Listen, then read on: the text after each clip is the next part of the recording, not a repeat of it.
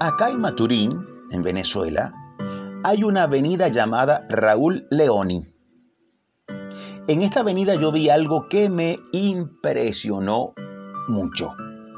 Un jovencito salió de un vehículo de transporte público y se disponía a cruzar dicha avenida cuando escuchó un fuerte grito que le decía, ¡Cuidado! El joven se detuvo en seco y un camión que venía a una velocidad considerable le pasó a centímetros y no lo atropella gracias a esa sola palabra que escuchó. Cuidado. Ese grito le alertó del peligro y por supuesto el joven por un rato no pudo caminar del susto, todo le temblaba, allí le ayudamos, le sentamos, pero estaba vivo y estaba bien. Una sola palabra bastó para salvarle la vida. Y aquí hay un refrán que dice, un grito a tiempo es mucho cuento. Y es que una palabra que escuches te puede salvar la vida y también te la puede cambiar. Y en el Evangelio según San Mateo hay una historia maravillosa y tiene que ver con decir la palabra. Mateo 8, del 5 al 8 dice, Entrando Jesús en Capernaum, vino a él un centurión rogándole y diciendo, Señor, mi criado está postrado en casa, está paralítico, gravemente atormentado. Y Jesús le dijo, yo iré y le sanaré. Respondió el centurión y dijo, Señor, no soy digno de que entres bajo mi techo.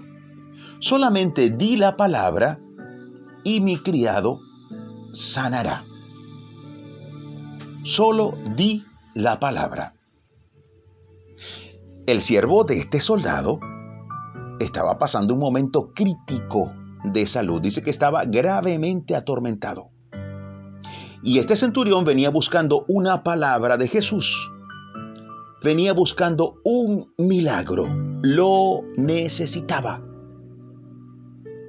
Y hoy te pregunto, ¿necesitas un milagro? Porque ese mismo Jesús que atendió al centurión, ese Jesús está con nosotros y estará hasta el fin. Y él anhela encontrar gente de fe como este centurión. Por supuesto, la historia continúa y dice que Jesús se maravilló al escuchar y al ver la fe de este hombre. Y es preciso remarcar que el centurión también soltó una palabra de fe para Jesús. En Mateo 8, 9 al 10, el centurión dijo, porque yo soy hombre bajo autoridad y tengo bajo mis órdenes soldados. Y digo a este, ve y va. Y al otro, ven y viene. Y a mi siervo, haz esto y lo hace al oírlo Jesús se maravilló. Esto leo que Jesús se maravilló y me parece demasiado interesante porque Jesús es el creador de todo. Es difícil que Jesús se maraville, pero aquí se maravilló. Y dijo a los que le seguían, de cierto os digo que ni aún en Israel he hallado tanta fe ni aún en Israel he hallado tanta fe. El centurión soltó una palabra de fe y ganó una palabra de fe de parte de Jesús. Allí mismo en Mateo 8:13 vemos la respuesta de Jesús. Dice, entonces Jesús dijo al centurión, ve y como creíste te sea hecho.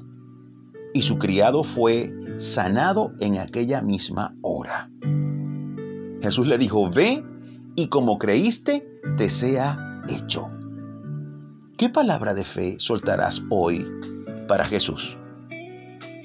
Él puede sanarte sea cual fuere tu situación. Solo hace falta una palabra tuya. Una palabra de fe. Una declaración de fe. Porque el centurión gana la admiración de Jesús porque soltó la palabra de fe primero.